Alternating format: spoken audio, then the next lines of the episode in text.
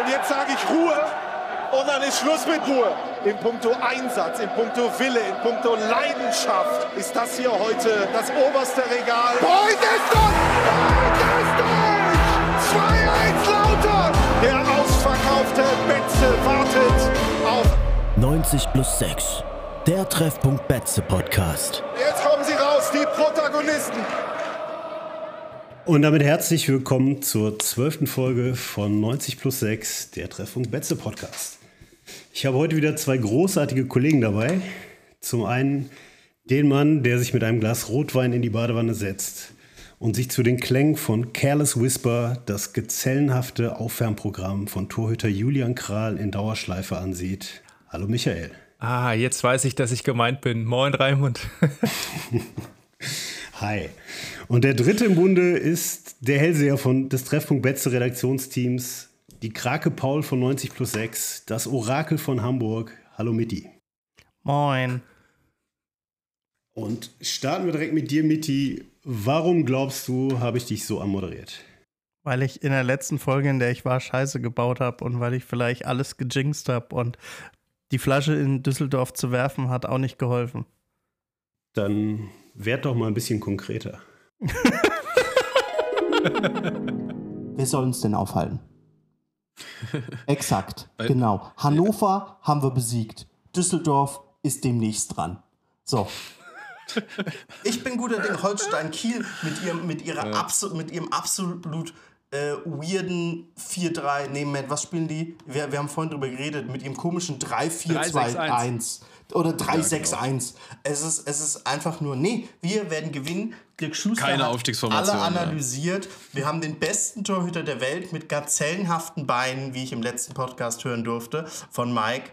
Ähm, ja, und ihr, ihr könnt glauben, dass ich als erster Schuster rausrufe, wenn wir gegen Hamburg verlieren.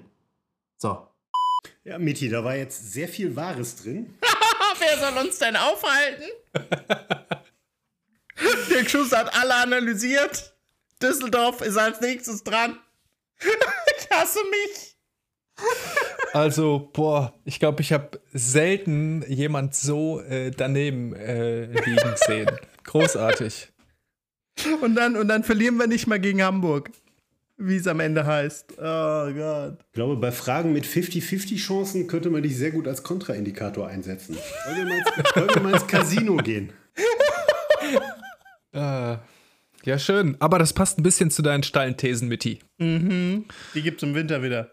Sehr gut. Ja, in den letzten Wochen ist ein bisschen was passiert. Wir hatten die Trainerentlassung von Dirk Schuster, wir hatten die Niederlage in Magdeburg, das Pokal-Achtelfinale gegen Nürnberg, das 1 zu 2 gegen Hertha. Normalerweise, normalerweise würden wir die Themen jetzt extrem detailliert sezieren, aber ich glaube, da haben jetzt alle, inklusive der Hörerinnen und Hörer, keinen Bock drauf. Deswegen würde ich es kurz machen. Wir gehen ganz kurz durch die Spiele, fangen in Magdeburg an.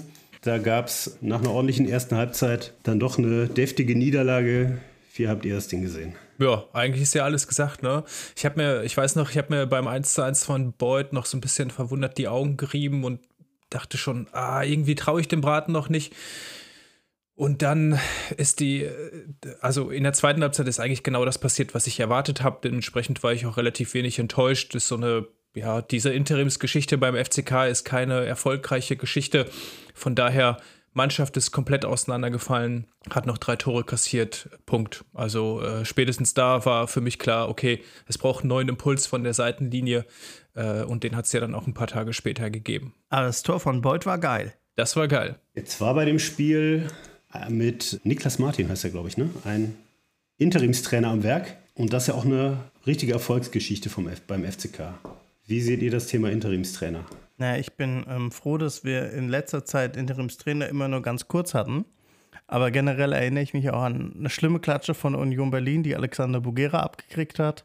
Naja, aber immerhin haben wir, äh, das Thema Wimmer war ja beim, beim, beim letzten Trainerwechsel jetzt auch ein ein Faktor und der hat ja in Stuttgart als Interimstrainer ein paar Punkte ein, eingeheimst und da gab es dann eine Diskussion beim VfB, hey, wollen wir nicht vielleicht mit dem in die Rückrunde gehen? Und ich erinnere mich auch mal an Schubert bei Gladbach, der auch so gespielt hat, dass er einfach einen neuen Vertrag bekommen hat, nur um dann irgendwann wieder entlassen zu werden. Ähm, ich bin auch froh, dass wir sowas nie haben, sondern dass es immer nur ein oder zwei Spiele ist und dann sitzt jemand anderes auf der Bank. Und jetzt haben wir ja einen Welttrainer erwischt, also von daher. Bevor wir zum Thema aktueller Trainer gehen, aber mit den Interimstrainern, das hat ja noch nie funktioniert, oder? Also vielleicht hat Nee, nee, beim FCK nicht, aber bei Also, anderen Mannschaften. Bei anderen ja, bei anderen ja. Also ich glaube, so, so Thomas Tuchel oder so ein Jürgen Klopp sind ja auch irgendwie mal als Interimstrainer eingestiegen, aber bei uns war es mal Oliver Schäfer oder Alois Schwarz hat mal äh, mit einem von elf Versuchen einen Dreier gelandet. Hans-Werner Moser, 2005. Stark. Der hat einen Sieg gelandet, Nee, weiß ich nicht, aber äh, aber war Interimstrainer. war Er ist auf Interimstrainer. Erik Gerritz gefolgt. Äh, auf Erik Gerritz. Äh, auf wen? Auf Auf Erik Gerritz oder äh, auf Kurt, Hengen? Kurt Jara. Und dann kam Hans-Werner Moser. okay. Und es gab auch noch Manfred Paula. Ich glaube, der hat damals das NLZ geleist, äh, geleitet. Der durfte auch noch mal ein, zwei Spiele machen. Das war aber auch wieder so eine krachende Niederlage, oder? Wahrscheinlich hat noch Ja, nie ein Interimstrainer beim FCK ein Spiel gewonnen. Wahrscheinlich. Ja, das stimmt nicht. In diesem, in diesem Twitter-Thread, den ich vorhin erwähnt habe, wo alle, alle Erstsiege von neuen FCK-Trainern, sehr guter Thread, by the way, gezeigt wurden, da war auch alles schwarz dabei. Okay. Na, wie gesagt, irgendwann, der hatte ja mehrere Versuche, da hat er mal einen gewonnen. Sind wir damit schon durch mit Magdeburg? Also von mir aus gerne. Uh, ich erinnere mich, glaube ich, an einen Interimstrainer, den wir nicht mehr wegbekommen haben, zumindest bis zum Ende der Saison. Konrad fünf Stück. K5S. Was? Das war die, das war die Abkürzung. K5S. Aber Konrad So Fundstück war nicht Interimstrainer. Der war, Nicht? wurde geholt als Cheftrainer. Ich bin mir wirklich Bist du dir sicher? fast Moment, sicher. Moment. Fast Konrad sicher. Fünfstück war der Leiter des Nachwuchsleistungszentrums. Und das war sein Background bei Greuther Fürth. Und ich glaube, das hätte er auch drauf gehabt. Ja. Dann wurde er als, warum auch immer, Cheftrainer verpflichtet Nach Costa Runjaic. nach Costa Runjaic. Und man hört so, aufgrund seiner Statur hat man ihn im schmächtig, ne? Mannschaftskreis nicht so richtig ernst genommen. Ja. Und was ist er heute? Äh, bei Bremen Jugend. U23 National- Werder Bremen. Kann das sein? Ach, ist er nicht mehr Nationaltrainer? Nee, der ist bei, ich glaube, der ist in der U23, U21 Werder Bremen auf jeden Fall wieder in der Jugend, grob Jugendarbeit gela äh, gelandet und da ist er, glaube ich, auch wirklich gut aufgehoben. Also das kann er auf jeden Fall. Ja, genau, das war, das, war, das war sein Steckenpferd, aber bei uns war er dann auf einmal Cheftrainer, warum auch immer. Aber ich finde es geil, dass wir über Konrad Fünfstück reden, wenn äh, Dimitris Gramotzis gerade neuer Cheftrainer beim FCK ist. Wir haben es auf jeden Fall richtig drauf. Der Blick in die Vergangenheit muss da sein. Ja, ja. Vor allen Dingen beim FCK. Ja, gut, dann, wenn ihr unbedingt wollt, gehen wir doch direkt zum Trainerwechsel über.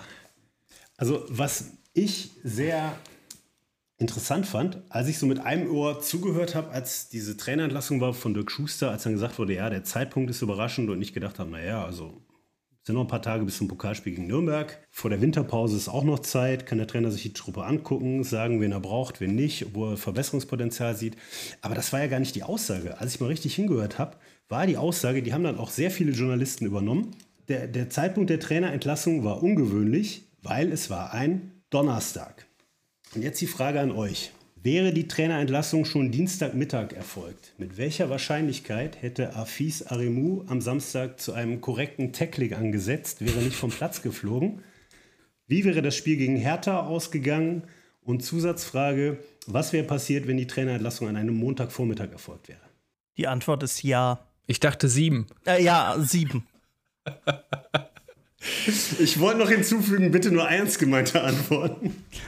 Okay, Die ernst also gemeinte Antworten gibt es auch Aber nur da bin ich ernst hier in der gemeinte falschen Fragen. Runde. Ja, definitiv. Also, ich bin mir wirklich sehr, sehr sicher, wenn die Trainerentlassung an einem Montag oder Dienstag verkündet worden wäre, äh, hätte es gar keinen Aufschrei gegeben. Dann wäre es das Normalste der Welt. Das Spiel davor war Kiel, Heimspiel gegen Kiel. Also scheiße gespielt, um es mal auf den Punkt zu bringen. Äh, dass du nach so einem Spiel den Trainer feuerst, ist jetzt im Fußballbusiness erstmal überhaupt nicht außergewöhnlich. Das, was es eben so komisch gemacht hat, war dann eben dieser, dieser vermeintliche Donnerstag. Ernsthaft jetzt? Also du, Nein, du nicht ernsthaft. Das ist, eine, ich, das ist jetzt meine Interpretation der Sachlage. Ich glaube, so wäre es gewesen. Also am Montag hätte das niemand hinterfragt, am Dienstag wahrscheinlich auch nicht.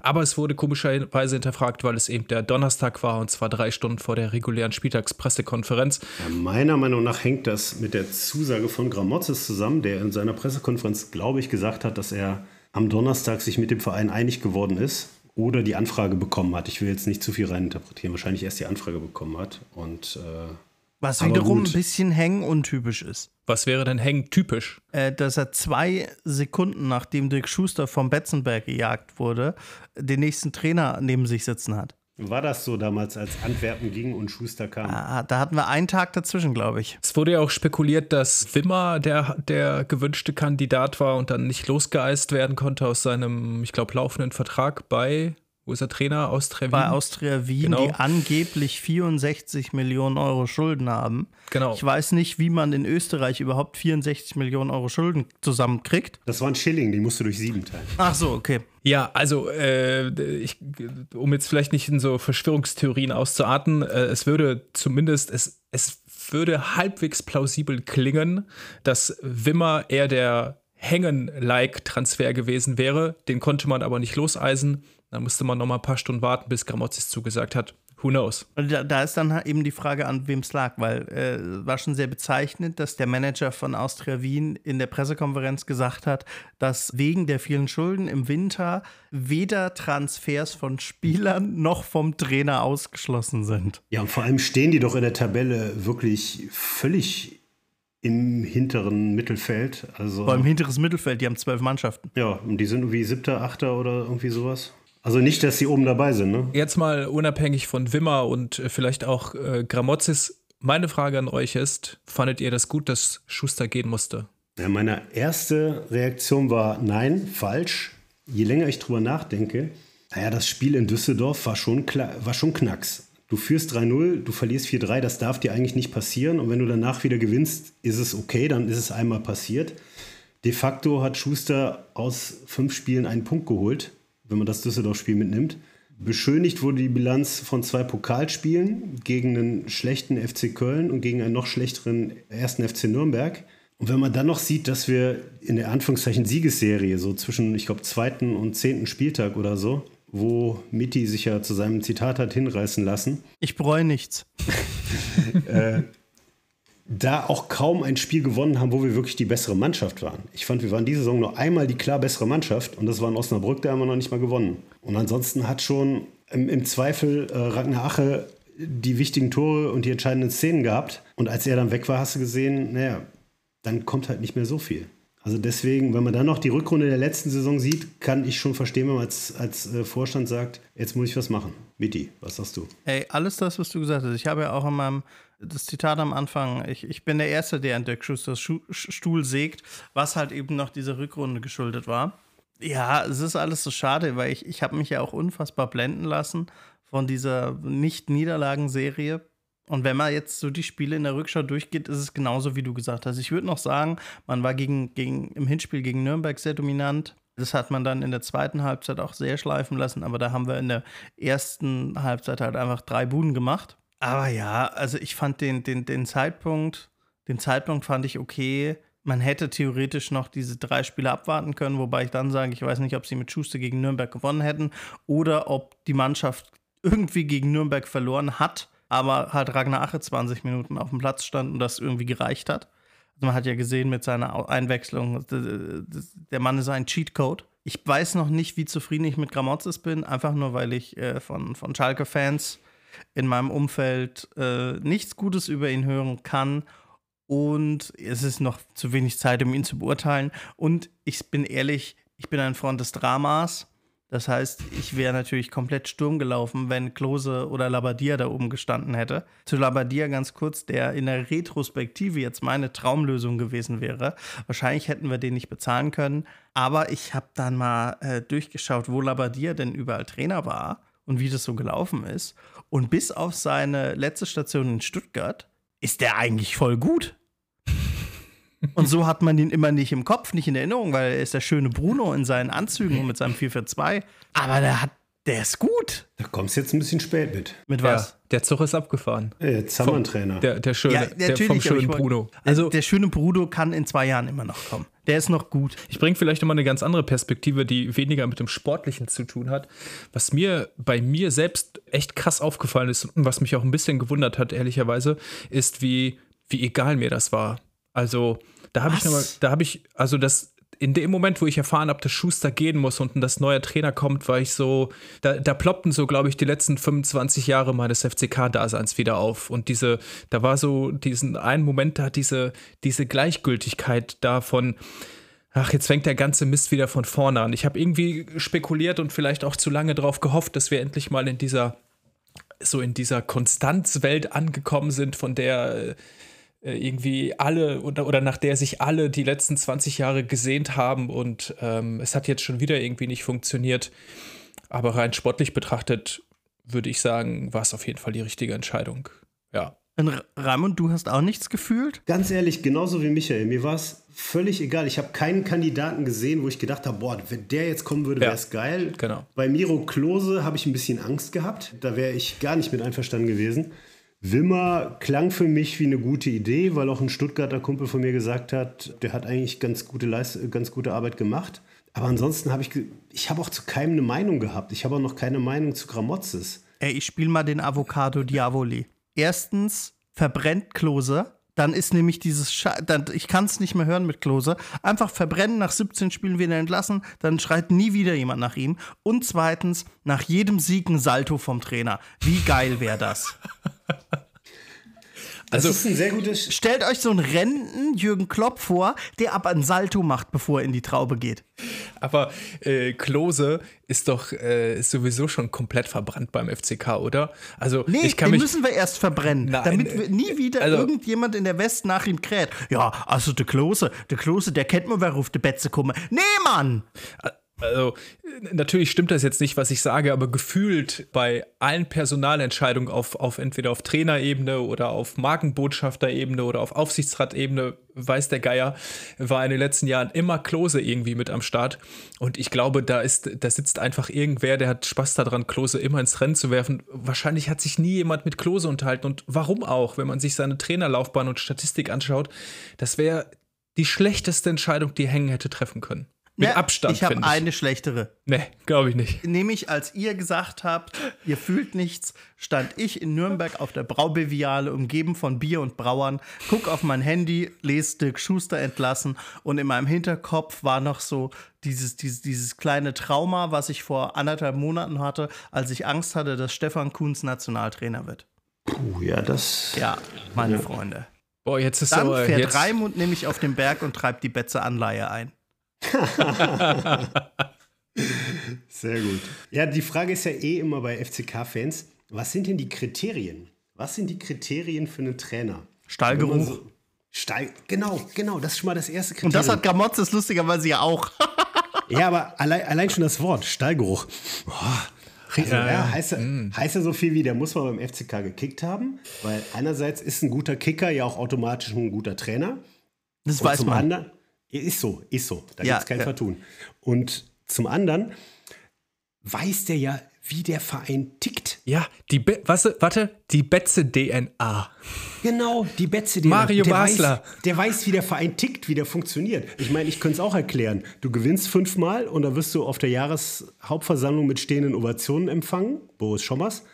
Oder du verlierst Und dreimal. seine Rede war dann- aber geil. Oder du verlierst dreimal, dann bist du der Laptop-Trainer, der doch eh nie was konnte und ein Vollidiot ist. Auch Boris Schommers, nur drei Wochen später. da, und dann hast du noch die Fans, die tollen Fans, die du immer, die du immer loben musst, die zum Teil richtig geil laut sind. Es sei denn, der FCK liegt bei Heimspielen zurück, dann ist es meist überhaupt nicht Die laut. waren dann wird ziemlich laut, als Zimmer ausgewechselt wurde. Genau. Und das sind die Dinger, das ist die FCK-DNA, so tickt der Verein. Das ist in einer Minute erklärt. Ich weiß nicht, ob man jemandem dafür vorher einen Vertrag geben muss. Und dann kommt der nächste Punkt. Dann kommt der nächste Punkt nach Stallgeruch. Das Verhalten an der Linie. Ja, der Trainer muss, ja, ja, der ja. Trainer muss die Emotionen zeigen. Der muss Emotionen zeigen. Also der muss so eine Mischung sein zwischen Rottweiler und Kirmesboxer ungefähr. Ja, und Ich vermisse also, Milan Casic. ja, an der Stelle trifft es eher auf Antwerpen zu. Oder? Oh, und Milan Casic hat regelmäßig Türen kaputt gemacht. Ja, der hat auch irgendwie Leute entlassen wild. Also irgendwie Ja. Jugendtrainer, Platzwart und so weiter. Aber der Trainer muss Emotionen zeigen, weil sonst zeigt er ja, dass es ihm egal ist, wie die Mannschaft spielt. Mit anderen Worten, ein Ottmar Hitzfeld wäre nach zwei Wochen hier entlassen worden, weil dem wäre ja egal, wie der FCK spielt. Ja. Und jetzt ist die Frage, inwiefern Es gibt ganz kurz, Dimitri ga, Gramotzes ga, das? ganz kurz darf ich noch mal, es gibt noch ein äh, Kriterium für FCK-Trainer und zwar ein erfolgreicher FCK-Trainer lässt immer die Spieler spielen, die in den Wochen davor auf der Bank saßen, weil die sind ja definitiv besser als die Luschen, die auf dem Platz stehen. D'accord? D'accord. Klar, klar. Und nach zwei Wochen ist dann wieder umgekehrt, Genau. weil die anderen sind ja auf der Bank. Sag mal, warum spielt denn der Herr ja eigentlich nicht? Ah, der ist verletzt. Ach so. Mhm. Kann man den Aremu aus, äh, nee, den, wie kann man den Touré auswechseln? Okay, jetzt haben wir über Gramozis und wir haben auch schon zwei Spiele unter Gramozis gesehen und ich muss sagen, ich fand beide eigentlich ganz geil. Also klar, zweite Hälfte gegen mh, mm, Berlin das läuft alles wahnsinnig unglücklich. Ist jetzt natürlich sehr spekulativ, äh, wenn ich behaupte, wenn man Touré und Zimmer nicht verletzungsbedingt auswechseln muss und, ne, und auf der gleichen Seite, also sozusagen auf der gleichen Spielfeldseite, Berlin auch noch mit äh, Rese irgendwie den Spieler der zweiten Liga bringt. Unglücklicher geht es, glaube ich, kaum. Wäre natürlich spannend gewesen, wie das Spiel ausgegangen wäre, wenn beide auf dem Feld geblieben wären. Aber gut, so ist es nun mal gelaufen. Gramozis hat sich das nicht ausgesucht. Bis dahin fand ich Berlin aber richtig stark und auch die Partie gegen Nürnberg fand ich, hat man schon ganz gut sehen können, was Gramozis für eine Idee hat von, von Fußball auf dem Betzenberg. Wie würdet ihr das sehen? Äh, das Lustige ist, dass Gramozis jetzt aber auch drei Spieler zum Arbeiten hat, die Schuster in, der Letz-, in seinen letzten Atemzügen nämlich nicht hatte mit Touré, mit dem rot gesperrten Tomiak und jetzt einem Stimmt. Ragnar Ache. Also das, das, war schon irgendwie ein bisschen unfair, Schuster gegenüber eben zu sehen, dass er gegen Nürnberg die alle aufstellen konnte. Jetzt hoffe ich, dass Tomiak, Tomiak hat auch gegen Nürnberg gespielt. Dass ich äh, Fake News ja, das war sein ja. erstes Spiel nach der Rotsperre. Genau. Genau. genau. Ja. Und, und dass es dann einfach wieder besser lief und dann eben diese, also wir haben wirklich Nürnberg phasenweise an den eigenen 16er geklebt, wie wir es in der ersten Halbzeit mit Hertha gemacht haben. Was dann halt aber wirklich gruselig war und was es umso trauriger macht, dass er jetzt gegen Hertha nicht spielen konnte, war, als Ragnar Ache eingewechselt wurde und auf einmal wirklich das komplette Spiel anders war, alle gebrannt haben, irgendwie sogar Terence Boyd hat sich gefreut, als er ausgewechselt wurde. In seinem Gesicht konnte man fast lesen, oh, jetzt geht's ab, Leute. Ich kann leider nicht mehr dabei sein, aber Leute, jetzt geht's ab. Der hat richtig Bock. Und diese Annahme, diese Ballannahme im Mittelfeld vor seinem Tor, sorry, mm. Zucker. Das war Prime Ibrahimovic, war das. Ah, in der zweiten Liga, aber ist mir egal. Wer soll den denn aufhalten? Scheiße. das ist der, das, der Unsatz des Jahres. Ey, das ist ein Meme. Haben wir den mit hier eigentlich in unserem Adventskalender drin mit dem Satz? Ich war, ich war Nummer zwei mit irgendwas mit Missionarsstellung. Ja, der war auch gut, ja. Aber, ja, ne? ja. aber wer soll uns aufhalten könnte, das große Finale am 24. Ey, Dezember. Wer soll uns aufhalten? Ich habe ne, oh. hab übrigens eine Liste gemacht zu Wer soll mich aufhalten. Ich will die nochmal kurz vorlesen. Wer soll uns denn aufhalten? Dirk Schuster, alle Schiedsrichter, der Flaschenwerfer aus dem Rheinland, Ragnar Aches Beine, Branimir Hilgoters Gesicht, Patrick Ziegler. Die Spiele gegen Magdeburg, Kiel und Fürth. Kevin Kraus Laufleistung über 100 Meter und Ben Zolinski. Wobei Zolinski da bisher noch nicht auffällig geworden ist. Ja, frag dich mal warum. Der Rest haut ungefähr hin. Ja, apropos hinhauen. Branimir Hilgut, nee. ja, damit sind wir mit dem Pokalspiel eigentlich durch oder möchte noch jemand was sagen? Zum Spiel gegen Hertha, soll man da noch drauf eingehen? Also ich fand die erste Halbzeit richtig stark. Ja, und dann kam der Platzverweis und das Unheil hat seinen Lauf genommen. Habt ihr mehr zu dem Thema zu sagen? Ja, also ich, ich, ich äh, der Platzverweis hat uns letztendlich drei oder zumindest zwei Punkte gekostet. Aber ich würde jetzt auch nicht die komplette äh, Karriere von, von Aremu an dem Spiel aufhängen. Ja, Moment, einer muss doch immer schuld sein beim FCK.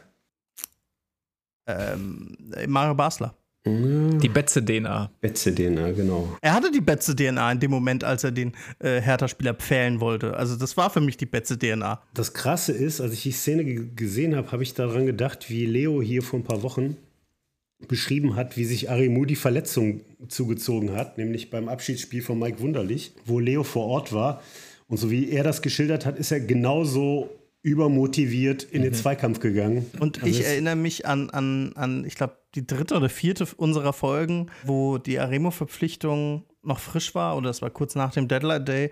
Und ich sagte noch, wenn einer die Nummer vier hat, und wenn Dirk Schuster sich hinsetzt und sagt, er ist kein Zerstörer, dann ist er auf jeden Fall einer. Ja, den Eindruck eines Spielmachers hat er bisher noch nicht bestätigen können, das stimmt. Ich würde auch sagen, dass man jetzt anhand dieser roten Karte nicht keine Grundsatzentscheidung fällen sollte, was äh, Aremu anbetrifft, aber ich würde schon sagen, das war richtig dumm. Das war echt richtig, richtig dumm. Ich würde sogar sagen, das war eigentlich mannschaftsschädigend. So, so kannst du einfach nicht als Spieler in Zweikämpfe reingehen. Ich meine, was, was ein kleines bisschen für ihn spricht, ich weiß nicht, ob der Schiedsrichter das sehen konnte, in der, in der Wiederholung sieht man, wie er kurz vor der Grätsche nochmal ausgerutscht ist. Und dann verliert er die Kontrolle über seinen Körper und dann schwingt das Bein hoch und prallt halt gegen das Knie. Das ist äh, ein, Stück weit unglücklich, aber er hat sich damit keinen Gefallen getan und äh, ich würde sagen, da muss jetzt ein bisschen mehr kommen, damit er sich wieder einen Kaderplatz erkämpfen und er spielen kann. Und ich würde ihn jetzt erstmal hinten anstellen. Weil das, also du musst dich ja auf irgendwas verlassen können und wenn Spieler so dermaßen übermotiviert spielen, dann hast du, dann läufst du ja, der, der läuft ja Sturm irgendwie. Also. Weißt du, wie viele Karten Gramotzes beim FCK geholt hat? Nee. Fünf Stück in 90 irgendwas Spielen. Rote Karten. Rote Karten. Der hat mehr wow. rote Karten als Tore. Okay. Krass. Mhm. Nice. Mhm. nice. Aber ich bin ja schon. Aber Gramozis hat in der PK gesagt, das war auch ein äh, Zitat in unserem Adventskalender-Quiz, er, er könne sich an vieles nicht mehr erinnern, aber an eins schon, er war immer der beste Spieler auf dem Platz. Ah, auf jeden Fall. Also ich bin ja bei der roten Karte von Arimo wenigstens froh, dass wir gesehen haben, wofür die rote Karte bekommt. Im Gegensatz zu der Tomejak-Aktion genau. gegen Fürth, meinst ja. ja. Ja, Michael, ich muss auch recht geben, du würdest Aremu jetzt für die nächste Zeit hinten anstellen. Ich glaube, der DFB sieht das ähnlich und deswegen stellt sich die Frage gar nicht. Der ist jetzt erstmal ja, der wird draußen. auf jeden Fall locker vier Spiele, obwohl er ist kein Wiederholungstäter in dieser Saison. Wenn er Glück hat, kommt er standardgemäß, glaube ich, mit drei Spielen davon ja, genau. Mal, mal schauen. Ja, aber jetzt, ich stelle mir jetzt trotzdem die Frage, was machen wir jetzt aus dieser Geschichte? Ne? Jetzt haben wir, also, ich glaube, nach Hannover standen wir für zwölfeinhalb Stunden auf Tabellenplatz 1. Das war toll. Und jetzt stehen wir am 16. Spieltag, wohlgemerkt ein Spieltag vor einem ziemlich entscheidenden Auswärtsspiele in Braunschweig, die noch äh, schlechter dastehen als der FCK. Also de facto eigentlich ja im Abstiegskampf. Man kann sich das nicht mehr schön reden. Und ich frage mich gerade, habt ihr ein Gefühl für die Rückrunde? Also unter Schuster war das letzte Jahr gute Hinrunde, schlechte Rückrunde. War das jetzt eine schlechte Rückrunde in der Hoffnung, dass es unter Gramozis eine gute Rückrunde wird? Oder bleiben wir jetzt in diesem Abstiegskampf stecken und können eigentlich nur hoffen, dass wir irgendwie mit Glück 15. werden? Wenn also ich muss das fast wieder aufmachen, aber das ist halt einfach wirklich meine Meinung und das spiegelt sich in dem, was ich sehe. Wenn Ragnar Ache spielt, sind wir eine so, so, so viel bessere Mannschaft, als wenn er nicht spielt. Weswegen ich die These aufstehen, aufstellen würde, wenn er spielt, spielen wir eine gute Rückrunde und landen wieder im Mittelfeld. Wenn er jetzt länger ausfällt und ich habe natürlich immer Angst, dass das so ein Lukas Balvis-Ding wird, dann werden wir Runden rumkrebsen und dann kann es eng werden. Ja. Frage ist, was können wir im Winter auf dem Transfermarkt machen? Frage ist, wo sollen wir denn was machen? Also ich denke mal, Hengen hat jetzt die Baustellen spät geschlossen, aber hat sie geschlossen. Touré ist für mich der absolut richtige Mann für die Abwehr, der gefehlt hat. Weil vor der Saison hat man ja nur Bournemouth gegen Elvedi getauscht. Das war ja jetzt, da war ja immer noch kein Abwehrchef da. Soldo ist schon eine Verstärkung, war nicht immer in jedem Spiel, aber finde ich schon, ist aber auch kein Abwehrchef. Mhm. Touré ist da meiner Meinung nach schon ein völlig anderes Format, was die Spieleröffnung ausgeht, was die Ballkontrolle angeht unter Bedrängnis. Auch dieses Tor musste er erstmal machen. Da hat, hat, er, hat Hengen schon eine Baustelle gestopft. Aremu als Zerstörer im Mittelfeld, der Ritter auf der Position nicht ist, Raschel auch nicht, Nihus auch nicht. Ja, das wurde jetzt auch erstmal beseitigt und im Sturm, ja, Mitti, wie du sagst, wenn äh, Ache fit bleibt, geht einiges. Ansonsten, man konnte richtig sehen, ne? mit, mit Ache ist dann auch aus unterschiedlichen Gründen zwar, aber mehr oder weniger zeitgleich, hat, war Puchasch kurzfristig verletzt, ist danach nicht wieder in Fahrt gekommen. Tachi war auch nicht mehr so stark wie vorher. Kann jetzt sagen, das hängt mit Ache zusammen oder auch nicht, aber naja, naja, also wie äh, Richmond Tetschi bei nach der Einwechslung von Ragnar Ache gegen Nürnberg aufgedreht hat, war äh, also sensationell. Der hat äh, bis dahin, ich glaube, das war bis zur 70. Minute ungefähr, kein gutes Spiel gemacht. Und dann war er, wurde er binnen 20 Minuten Man of the Match. Und das hing ganz offensichtlich mit Ragnar Ache zusammen. Also da sehe ich schon irgendwie fast einen kausalen Zusammenhang. Und diese, diese Stärken, die Tetschi hat, die kann, entweder kann er sie nicht oder er will sie nicht oder aus welchen Gründen auch immer, er kann sie nicht abrufen, wenn er mit Boyd zusammen im Sturmzentrum steht. Naja, ich glaube, das, das, das liegt auch schon nicht nur, also er ist nicht motivierter, nur weil da Ache anstatt Boyd steht. Äh, das liegt halt auch daran, dass einfach die Spieler sich eher zur Ache orientieren und er automatisch mehr Platz hat, ja. weil einfach die Leute bei Ache die, die 100 Meter in wie ein Gepard läuft. Und, und Terence Boyd, der, der ist auch sehr schnell, der braucht aber sehr lange, bis er sehr schnell ist. Dann hat automatisch Tetschi weniger Platz. Daran liegt das. Ist ein Argument. Und Tetschi und Ache können natürlich auch mit dem Ball am Fuß ganz anders zusammenspielen als Tetschi mit Boyd. Ja. Also das, das 2 zu 0 Kontertor. Ich meine, ne, großartig runtergepflückt, keine Frage. Aber die beiden zünden dann den Turbo neben den gegnerischen Spielern auf 5 Meter, gefühlt 5 Meter ab und spielen dann diesen traumhaften Doppelpass. Ich wage zu behaupten, den hätte es unter Boyd und Tetschi so nicht gegeben, diesen Doppelpass. Ja, ja, nee, auf keinen Fall. Auch weil Boyd da nie gewesen wäre, wo, Genau. wo, wo Ache gewesen wäre. Genau. Selbst wenn er die Ballannahme hinbekommen hätte. Und ich frage mich jetzt, jetzt können wir mal wieder äh, hier Blast from the Past gucken. Ähm, wann war der FCK zuletzt von, von einem Spieler so sehr abhängig, wie wir diese Saison von Ache? Anderson? Ja, ja, von Boyd in der Pick, Kühlwetter? Von, von Boyd in der letzten Rückrunde. Nicht, nicht Kühlwetter, bitte. Das war Pick. Das war Pick, aber nicht Kühlwetter. Ich würde wirklich nicht so weit zurückgehen. Von Boyd in der ersten, äh, in der Hinrunde der ersten Zweitligasaison. Der hat, glaube ich, am Ende 13, 14 Hütten Stimmt gehabt. eigentlich. Und die meisten, dav die meisten davon in der Hinrunde. Und das war, und auch in der Drittligasaison war Boyd Ja. die Lebensversicherung schlechthin in der. Boyd war immer da, deswegen haben wir ihn nie vermisst. Ja. Also deswegen konnten wir die Hypothese nicht aufstellen, als er nicht da war. Und letztes Jahr gab es dann auch mal so eine Saison, wo Dex Tiger Lowinger das 1-1 gegen HSV gemacht hat. Ja, also er, war immer da, Boyd. Und jetzt muss er halt da sein, wenn ein anderer verletzt ist und bringt nichts. Ja. Aber Raimund, um nochmal auf deine Frage zurückzukommen, ich habe vor, vor ein paar Tagen wieder so einen geilen Facebook-Kommentar gelesen. Naja, jetzt kriegt der FCK ja wieder seine 1,7 Millionen Euro äh, Prämie für den Einzug ins DFB-Pokal-Viertelfinale. Ignorieren wir jetzt mal alle wirtschaftlichen Zwänge des FCK, sagen wir mal, F man hat jetzt wirklich diese 1,7 Millionen Euro. An welchen Stellen müsste man denn jetzt noch nachjustieren für die Rückrunde? Fragst du echt, Raimund? Der will die Betze-Anleihe wieder haben. Weil, wie du gesagt hast, ne, Touré in der Innenverteidigung, wobei, jetzt würde ich zumindest die Klammer setzen und sagen, Touré ist halt kein zentraler Innenverteidiger. Ob Soldo uns durch die Rückrunde rettet als Führungspersönlichkeit, weiß ich ehrlich gesagt nicht. Also da sehe ich schon nochmal Bedarf, zumal Kevin Kraus sich aktuell, äh, also vollkommen aus dieser Mannschaft spielt mit, mit seinen Abwehrleistungen. Den sehe ich auf kurz oder lang nicht mehr in der Startelf. Tomia Kraschel ist auf der Doppelsechs eigentlich etwas, was relativ gut funktioniert, aber da auch wieder die Frage, was passiert, wenn einer von beiden ausfällt. Und genau das ist ja nach der roten Karte von Tomiak passiert und dann hast du in der zweiten Reihe eigentlich niemand mehr, der nachrücken kann. Aremo jetzt erst recht nicht. Auf der Doppelsechs sehe ich eigentlich schon Bedarf und jetzt habe ich gerade zu kurz gestutzt, weil mir ist eingefallen, Heng hat über ein Jahr gebraucht, um Aremo zu holen. Also das ist so eine Position, die will natürlich jeder adäquat besetzen. Und wen holst du da in der Winterpause? Ne, wenn, ist, ist Touré wirklich, kann er nicht zentral spielen? Nee. Nee. Wenn er, wenn er das nicht kann, haben wir immer noch keinen Abwehrchef. Genau. Weil meiner Meinung nach muss ein Abwehrchef zentral spielen. Dann müsste uns nochmal so ein Transfer gelingen wie damals Jan-Ingwer Carlsen-Bracker, den wir damals, glaube ich, von Leverkusen geholt haben. Irgendjemand von der Augsburg. Bundesliga-Bank, von, von Augsburg, sorry.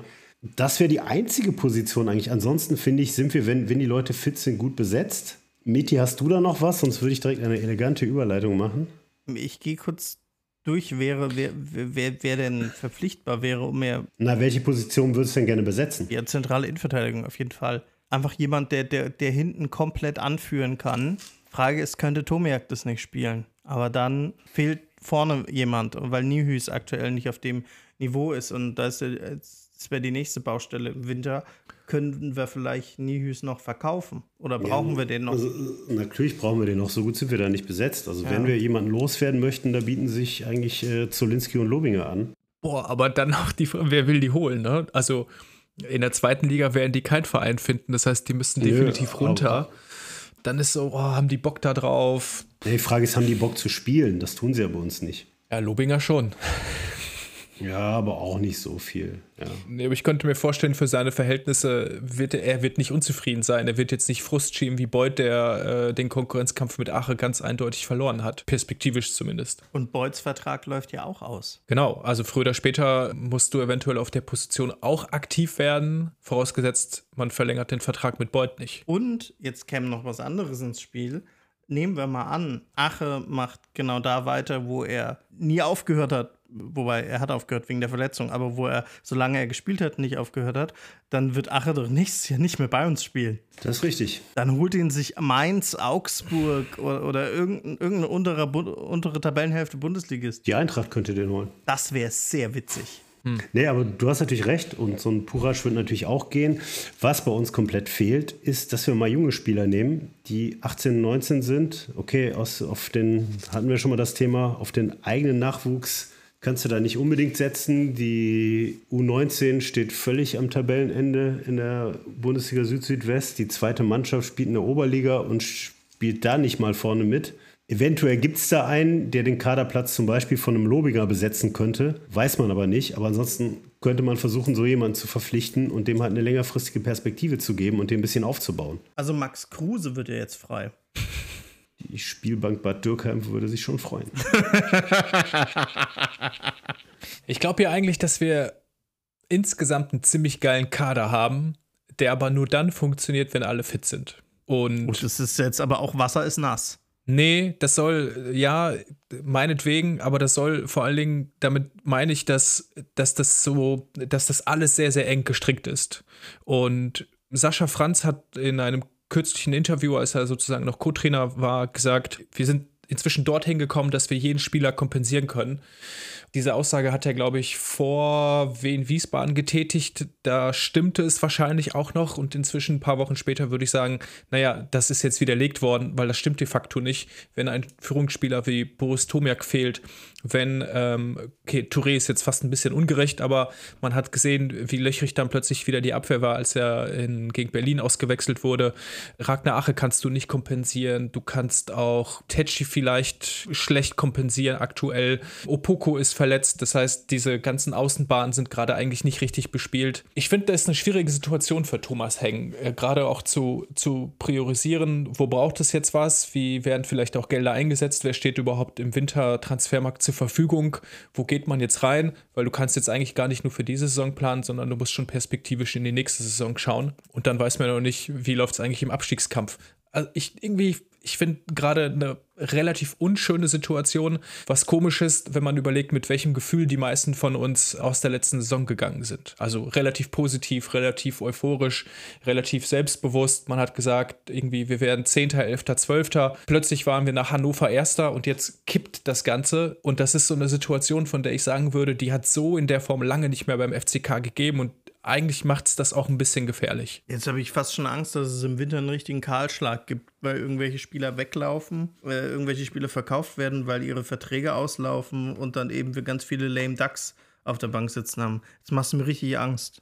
Naja, aber du hast ja auch beim Beispiel von Julian Nihus genau das. Ähm, sein Vertrag, wenn ich richtig Bescheid weiß, läuft im Sommer aus. Ja. Und klar, auf der einen Seite brauchen wir ihn, auf der anderen Seite ist es jetzt die letzte Möglichkeit, mit ihm noch ein bisschen Kohle zu machen. Ja, und deswegen krieg, krieg, ich, kriegst du doch nicht von wem denn? Du kriegst doch als Zweitliga, als Zweitligist nur für deine Leistungsträger, wenn überhaupt Geld. Und das kannst du vergessen. Du wirst, äh, wenn Lobinger oder Zolinski geht, noch für den Rest der Saison, dann werden wir einen Teil des Gehaltes wahrscheinlich zahlen. Wenn Nihus geht, dann sagt sich der Verein, gut, dann haben wir das Gehalt jetzt gespart und können jemand anderen dafür holen. Aber immer dieses, äh, finde ich mal lustig, wenn Leute sagen, ja, lass den mal verkaufen. Ja, es muss den auch jemand bezahlen. Und das wird nicht passieren. Wer, wer kauft, wer kauft Philipp Clement? Das wäre tatsächlich noch jemand, für den man Geld kriegen würde. Nicht Ach. genug wahrscheinlich, aber. Also ich, ich würde eher für Nihus Geld zahlen als für Clement. Ehrlich jetzt. Vielleicht, ja. krieg, vielleicht kriegt Clement ja nochmal seine Chance jetzt bei Gramozis, je nachdem, wie er spielen möchte. Oh Gott, ich, ich, ich wünsche mir, dass dieses Kapitel wirklich endlich jetzt mal vorbei ist. Ja, aber er Wir hat haben Ritter ist auf der 10 so stark.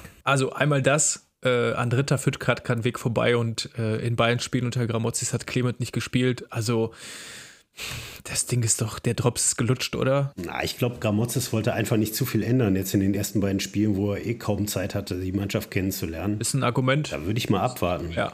Okay. Würde ich mal abwarten. Ist ein Argument und nichtsdestotrotz kann ich mir unmöglich vorstellen, dass Marlon Ritter äh, den, den Konkurrenzkampf verlieren wird. Also ja, da, da, ist er wahrscheinlich gerade der effektivste und einer der besten Spieler der zweiten Liga auf der Position. Auch wenn ich jedes Mal, wenn er irgendwas macht, denke ich mir, mein Gott, würde der bei einem anderen Verein spielen, ich würde den im Internet beleidigen.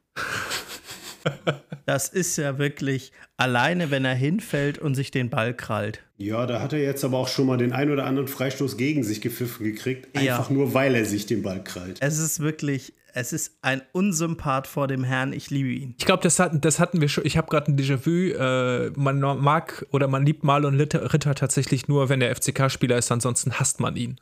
Ja, genau. Also, Ich würde gerne dein, dein Stichwort im Internet beleidigen aufgreifen. Also das war natürlich Spaß. Ich würde wirklich nie jemand, nie einen Spieler im Internet beleidigen, außer Kevin Kraus. Aber Ähm, es, es gibt ja Spieler vom FCK, die werden im Internet beleidigt. Und meiner Meinung nach kriegt kein Spieler so viel ab wie Jean Zimmer, was ich persönlich überhaupt nicht nachvollziehen kann. Aber gerade wir drei hatten da ja schon über WhatsApp eine durchaus kontroverse Diskussion. ja, weil du in der Opa-Bubble bist.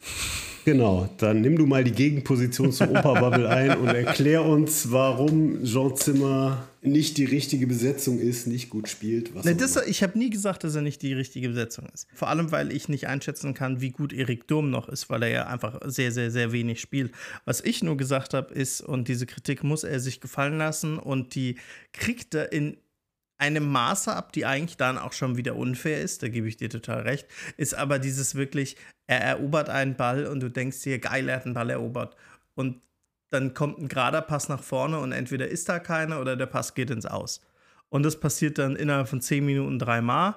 Und ich denke mir, ja, Michael nickt schon sehr gut. und ich denke mir, das kann doch nicht der Ernst sein. Wieso passiert das Puhatsch auf der anderen Seite nicht? ja, und ich würde ergänzen, in diesen, genau in diesen zehn Minuten lässt er sich in der Defensive auch noch zweimal überlaufen. Das heißt, er hat eigentlich, wenn du es hochrechnest, in diesen, also in diesen beispielhaften zehn Minuten kommt er dann eigentlich auf fünf Fehler, was aus meiner Perspektive auch für einen Verteidiger einfach zu viel ist. Ja. Also. Ihr habt recht, dass die Fehlpassquote bei Zimmer vorne zu hoch ist. Aber jetzt muss man fragen, wo kommt die denn her? Die meisten Leute, gerade auch im Stadion, äh, höre ich bei mir auch in der Wester immer, die beurteilen halt den letzten Pass, der nicht ankommt. Aber was vorher passiert, wird nicht äh, wirklich beurteilt. Nämlich das, sobald der FCK gewinnt, geht Zimmer im Vollsprint nach vorne, will den Ball haben. Er will immer den Ball haben, er übernimmt immer Verantwortung. Und wenn er einen Ball erobert, ja, dann kommt schon mal ein Fehlpass. Aber erinnert ihr euch noch an Adam Luschek? Der hat dieselbe Position gespielt, nur auf der anderen Seite. Alles, was der gemacht hat, sobald er über die Mittellinie war, hat sich nach hinten umgedreht und hat einen Rückpass zum Verteidiger gespielt.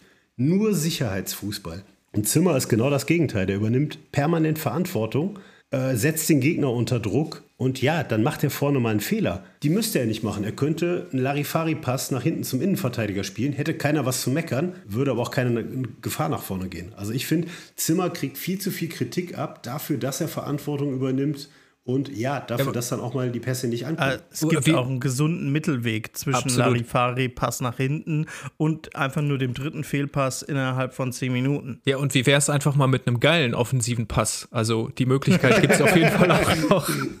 ja, stimmt. Spiel doch mal einen geilen Pass, schieß doch mal ein Tor. Ja, also und dann, ich tue mir ein bisschen schwer bei Jean Zimmer, weil ich glaube, wir müssen das Thema ein bisschen weiter aufmachen. Mir ist total bewusst, dass wir drei äh, sozusagen diese Argumente nicht, nicht haben, aber im, im, in einer großen Debatte gibt es sie. Dass Jean Zimmer, da fängt die Geschichte eigentlich an, ist zu einer Zeit zurückgekehrt, in der es sportlich, wirtschaftlich total miserabel lief und äh, Das war ne? super geil. So, der Lauterer Junge kam zurück äh, in sein Stadion, in sein Wohnzimmer und hat, auf, hat sozusagen mitgeholfen, den FCK wieder dahin zu führen, wo er heute steht. Und das ist richtig geil. Äh, das kann man. Das kann man gar nicht genug würdigen. Das ist, hat für mich aber nichts mit seiner Leistung von heute zu tun. Also das Absolut. müssen, wir, das müssen wir fairerweise absolut trennen und das äh, hast du auch bei, bei Boyd.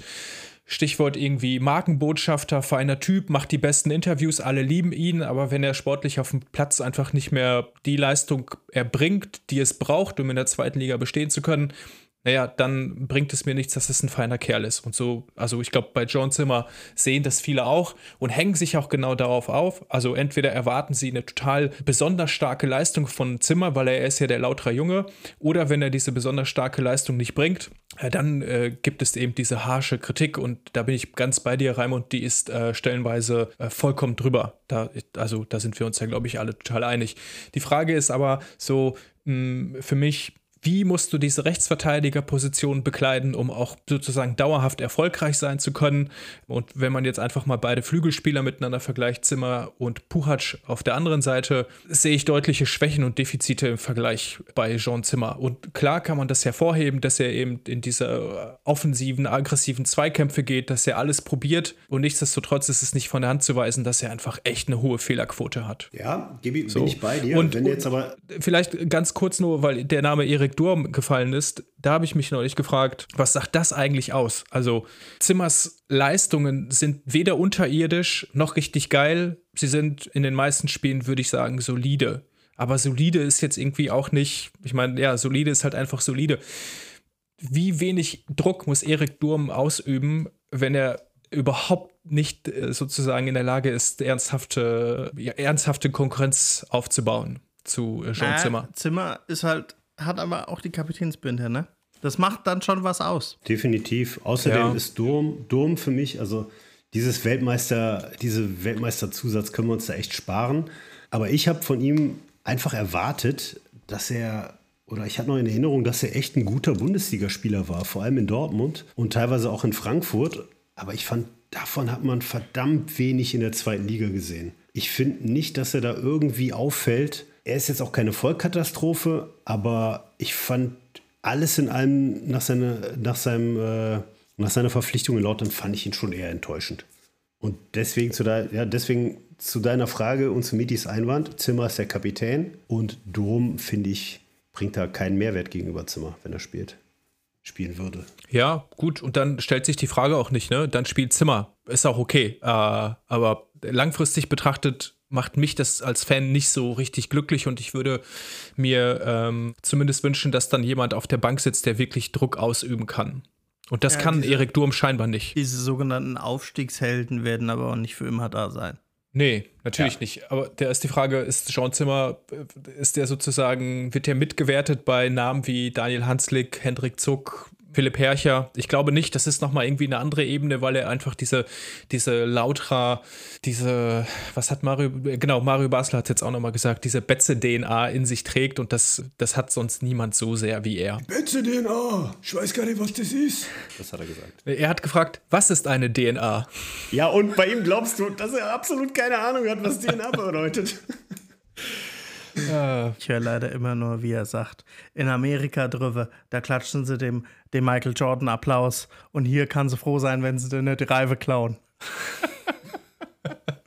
Eigentlich müsste ich es noch für viel mehr Zigaretten äh, im Hals vorlesen. Ja. Na, jedenfalls, äh, egal, egal wie es mit den Aufstiegshelden äh, ausgeht, sie werden unvergessen bleiben und sie werden Ihnen wird es auch sehr gut gehen, wenn sie nicht mehr beim FCK sind. Und über, über Felix Götze und Alexander Winkler redet jetzt auch niemand mehr. Ja, Felix Götze spielt, glaube ich, bei Rot-Weiß Essen eine ganz gute Rolle. Ja, aber bei uns nicht. Ja, den hätte ich auch gerne behalten, muss ich sagen. Hätte ich auch behalten, aber er spielt ja, jetzt auch nur dritte Liga und auch nicht, äh, nicht äh, um Aufstieg mit. Also weiß ich nicht. Es geht halt dann irgendwie so ein Kapitel zu Ende, ne? Also da, genau. da, da, da werde ich dann, glaube ich, schon anders als bei der Trainerentscheidung ein bisschen emotional, weil dieses, diese Bilder aus Dresden, dann dieser, das, das war alles so wild, ne? Diese Last-Minute-Entlassung von Antwerpen, dann steht ein neues Trainerteam da, dann hast du dieses 0-0 zu Hause gegen Dresden, keiner weiß so richtig, klappt es jetzt, klappt es jetzt nicht, müssen wir nochmal so eine Saison in der dritten Liga dranhängen oder doch nicht. Und das da war schon Aufstiegsheld Simon Stehle. Und, äh, und ich finde, das war schon eine geile Mannschaft, die dort in Dresden auf dem Platz stand und 2-0 gewonnen hat. Und wenn, wenn diese Jungs gehen müssen, dann endet da tatsächlich einfach ein Kapitel, was ein sehr schönes Kapitel ist in der, in der jüngeren FCK-Geschichte. Das schwingt bei mir auf jeden Fall so ein kleines bisschen mit. Aber auch hier, ne, da müssen, machen wir uns nichts vor. Wenn das Leistungsvolumen nicht mehr reicht, dann muss man sich natürlich früher oder später von diesen Spielern auch trennen. Ja, so, so gern ich beide mag. Wie viele gute Spieler hatten Hanslik und Herrscher diese Saison? In dieser Saison noch keins. Bei Herrcher ist natürlich die sehr unglückliche Situation, dass er echt verdammt lange verletzt war. Also seit diesem Relegationsrückspiel gegen Dresden hatte er diese, diese Hüft-Adduktorenverletzung fast ein Jahr lang mit sich rumgeschleppt. Das kannst du nicht mal eben ein paar Wochen aufholen. Und ich würde, also habt ihr noch Philipp Herrcher als Schienenspieler unter Marco Antwerpen vor Augen? Ey, Philipp Herrcher, rechte Außenseite zusammen wie Zimmer. Mit Zimmer, das war Poesie, das war Musik, das ja. war Ja. Und da waren die Pässe vom Zimmer, komischerweise haben die gesessen. Da hat Ja, ja, tödliche Pässe in den Strafraum gespielt. Es war auch nur dritte Liga. Ja, der, Da war der Druck nicht so groß. da haben die andere Bälle. Äh, genau. Keine Torlinientechnik und so. Ja, ja, kein, kein VAR. Aber den Philipp. Torlinientechnik gibt es erst ab nächster Saison in der zweiten Liga. Wirklich, habe ich heute gelesen. Ich dachte, die gäb's schon. Nee, gibt's nicht. Stimmt, habe ich heute Ja. auch gelesen. Es hat neun Jahre gedauert, bis die Torlinientechnik von der ersten in die zweite Liga runtersüpscht. Naja, Philipp Hercher als Schienenspieler unter Marco Antwerpen würde ich gerne nochmal äh, in der zweiten Liga sehen. Also, das ist so einer Das heißt, du willst Marco Antwerpen zurück. Mm, Mhm. f- Hätte ich schon ein interessantes Experiment gefunden, wenn man Antwerpen jetzt zurückgeholt hätte. Jo, und Gary Ehrmann ist ja schon quasi wieder im Verein, dann stellt man den auch gleich daneben, dann hat man jetzt jedes Mal Bambula an der Linie. Ja, dann hat man doch alle Kriterien äh, erfüllt, die äh. FCK-Fans einfordern für, die, für den neuen Cheftrainerposten. Ist doch gut. Ja, Der Folgentitel ist auch, ist auch ein Betze-DNA, oder? könnte Sehr man gut, nehmen. sehr gut. Stahlgeruch ging auch. Aber lasst uns doch noch kurz über den Pokal reden. Es wird halt, es wird halt geldtechnisch wird es anstrengend. Ich weiß nicht, ob der Kader die Doppelbelastung aus Euroleague und zweite Liga nächsten Saison gewachsen ist. Da habe ich mir kurz Hoffnung gemacht, aber das ist ja jetzt mit deiner Prognose wieder vom Tisch. Ja, genau. Ich denke ich denk tatsächlich ernsthaft drüber nach, sobald das terminiert ist, mir innerhalb von vier Monaten dreimal Hotelzimmer in Berlin zu reservieren. Nämlich einmal für das Ligaspiel im Mai, für das Pokal-Viertelfinale Und für das und natürlich Pokalfinale. Für das Pokalendspiel. Genau. In Hamburg besuchst du mich nie. Doch, aber da muss ich ja mein Bier immer selber bezahlen. Ja, dann musst du dir, ja, musst du dir kein Hotelzimmer buchen. Ja, Ja. seid ihr denn zufrieden mit Hertha auswärts oder wen hättet ihr lieber gehabt?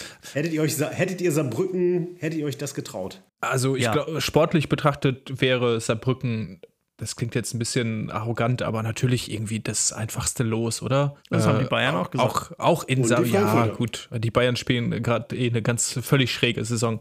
Ähm, aber mal davon ab, Stuttgart, Leverkusen, Gladbach, das wäre ein Volldesaster gewesen. Also da, was das anbetrifft, war ich sehr, sehr froh, dass wir keinen Bundesligisten gezogen haben, weil völlig egal, ob, äh, wer war noch drin, Düsseldorf, Pauli, Saarbrücken und Berlin, alle vier Gegner sind aus unserer Perspektive grundsätzlich realistisch schlagbar, was auch immer das heißt. Aber ich glaube, gegen Stuttgart und Leverkusen in der derzeitigen Verfassung, ja, wär, das wäre äh, eine schwere Nummer geworden. Ich glaube, ein Heimspiel hätte uns gut getan. Und dann wäre es auch egal, gegen wen, außer jetzt Leverkusen oder Stuttgart. Weil Gladbach sehe ich auch als Vogelwild, was die in der ersten Liga spielen. Aber ja, ich glaube, Berlin ist schaffbar. Ich wiederhole mich, ich, ich fühle mich wie so eine, wie so eine äh, Kassette, die immer wieder das gleiche spielt. Wenn Ache fit ist, absolut machbar. Wenn Ache nicht fit ist, dann müssen wir gucken, dass wir das Spiel zu elf zu Ende bringen. Ja, ich meine, die erste Halbzeit gegen Berlin hat auch ohne Ache stattgefunden. Deswegen meine ich ja. Wenn So, wir es zu elf ähm, ohne Ache geht auch. Ja, genau. Die Frage ist, ob es 90 Minuten geht. Also ich glaube, was das Gute an dem Los ist, ist, dass wir einfach gerade gegen die gespielt haben. Ich meine, die gleichen Argumente gel gelten für Berlin natürlich auch. Die kennen jetzt auch unsere Stärken, Schwächen, die wissen, wo der FCK angreifbar ist und, und wo man aufpassen muss. Die haben die Betze-DNA entschlüsselt. Ja, vor allen Dingen bei Fritz Walter Wetter. Die haben sich darüber lustig gemacht, ne? Ich glaube, Re Re Rese hat in einem Interview gesagt, hui, wir haben bei Fritz Walter Wetter gewonnen. Huhu. Das ist ja eine Unverschämtheit. Der Typ gehört da einem Pokalspiel. Bitte nicht zusammengetreten. Bitte nicht. Not again. Also schauen wir mal, schauen wir mal, wo, äh, wo wir stehen Ende Januar, Anfang Februar. Ich glaube, davor sind noch mindestens ein oder zwei Saisonspiele in der Rückrunde. Dazwischen liegt halt die Winterpause. Lass uns darüber sprechen, wenn es soweit ist. Aber ich gehe erstmal, also wie gesagt, im Vergleich zu Stuttgart und Leverkusen gehe ich erstmal mit einem guten Gefühl in dieses Viertelfinale. Das auf jeden Fall, ja. Und ich sehe auch, äh, ich habe auch ein gutes Gefühl gegen äh, Eintracht Braunschweig. Ich auch. Raimund nicht. Raimund nicht. Ich weiß es nicht. Ich weiß es nicht. Also Braunschweig hat ja bislang einen sehr, sehr schlagbaren Eindruck für jeden gemacht, aber schwierig. Was tippt ihr denn, wenn wir schon die Überleitung machen? Ähm, mit Ache knappes 7-0. Ohne ein 1, mm, 2-1. Ich glaube nicht, dass wir zu 0 spielen. Also ich würde den, ich glaube, Braunschweig hat zuletzt gewonnen, richtig? Ja. Genau, äh, und zwar gegen Wien, Wiesbaden und das würde ich mal jetzt vorsichtig gesagt nicht überbewerten.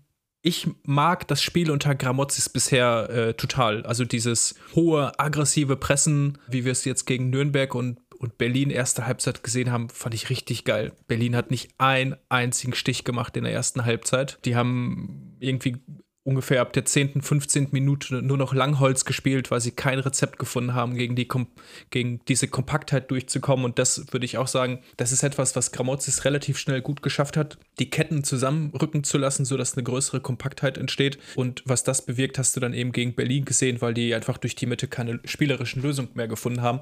Das war gegen Nürnberg weitgehend sehr, sehr ähnlich. Wenn das das Spiel ist in Braunschweig, gegen eine Mannschaft, die auf dem 17. Tabellenplatz steht, fast eine ähnlich schlechte Defensive hat wie wir. Ich, also, ich bin in diesem Podcast bei Tipps ja selten, selten optimistisch und ich würde diesmal wirklich felsenfest davon ausgehen, dass wir 2-1 gewinnen. Ja, Raimund. Ja, dann, ich, ich sag mal ein 1-1. Ich habe nach der ersten Halbzeit gegen Hertha gedacht, das gibt's doch nicht. Jetzt kommt der Gramozis und wir spielen nur noch zu Null.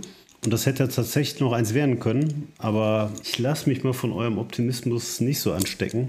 Auf jeden Fall verlieren dürfen wir nicht, sonst ach, wird die Winterpause kein Spaß. Aber das wird sie doch so und so nicht, oder? Also selbst nochmal mit so einem guten Gefühl rausgehen. Ja, gut, wenn du gewinnst, hast du 21 Punkte, dann hast du ein bisschen mehr als die Hälfte von den 40, die du brauchst. Ich würde trotzdem alles in einem sagen, in so einem, in so einem Hinrundenfazit würden wahrscheinlich die meisten sagen, das war keine richtig gute Hinrunde. Also, ja, aber lass, lass, lass irgendeinen Spieler mal einen Hattrick machen jetzt, dann ist wieder alles geil. Wir kennen ja, doch. Stimmt. Wir kennen doch den Berg.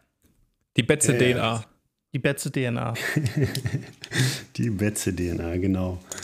Ja. Nee, also was auf jeden Fall die Winterpause noch erhellen wird, ist die Sonderfolge, die wir aufnehmen werden. Das heißt, das war da noch nicht die letzte. Und da werden wir noch was machen und ich hoffe, dass wir dann ein bisschen freudigere Themen haben, zum Beispiel den letzten Sieg gegen Braunschweig zu besprechen. Oder auch und schöne Wintertransfers. Oh, da müsste jetzt dann aber schnell gehen, oder? Genau, also das da, ist ja schon nächste Woche. Da glaube ich jetzt nicht, dass da so Nee, dann ist das Transferfenster noch nicht offen. Aber ich glaube, wir, wir schmieden ja da äh, durchaus Pläne, auch äh, in der Winterpause nochmal eine Folge zu machen. Also, wir werden kurz vor Weihnachten. Ich dachte jetzt, wir schmieden die Pläne für den Kader, alles klar. Ich habe es nicht verpasst, Treffpunkt Betz übernimmt. Thomas Heng, tschüss. Warst du da nicht involviert, Mitti? Ja, wirklich. Max Kruse aber, ist eigentlich schon sicher. Aber Raimund hat, Raimund hat doch vorhin irgendwann gesagt, dass er äh, die Betze-DNA auch sehr, sehr gut erklären kann. Von daher, das wichtigste Kriterium als Kaderplaner hat er auch schon erfüllt. Absolut, absolut. Ja? Allerdings äh, habe ich ein internetfähiges mobiles Endgerät. Bin ich dadurch schon ein Laptop-Trainer? Dann wäre ich ja schon wieder verbrannt für den du, FCK. Wir wissen, wir, wir, wir wissen hier, wie die, technischen, die technische Seite des Raimund aussieht bei der jeder Podcast-Aufnahme. Du bist kein Laptop. Laptop-Trainer. Ach, das war doch ein schönes Schlusswort, es sei denn, jemand anders von euch hat noch eins. Nee, ich kann wie immer eigentlich nur sagen, äh, an alle Leute, die uns zuhören, sehr, sehr schön, äh, dass ihr das tut. Ähm, wie immer ein großes, großes Dankeschön für das viele Feedback, was wir äh, regelmäßig auch von euch erhalten.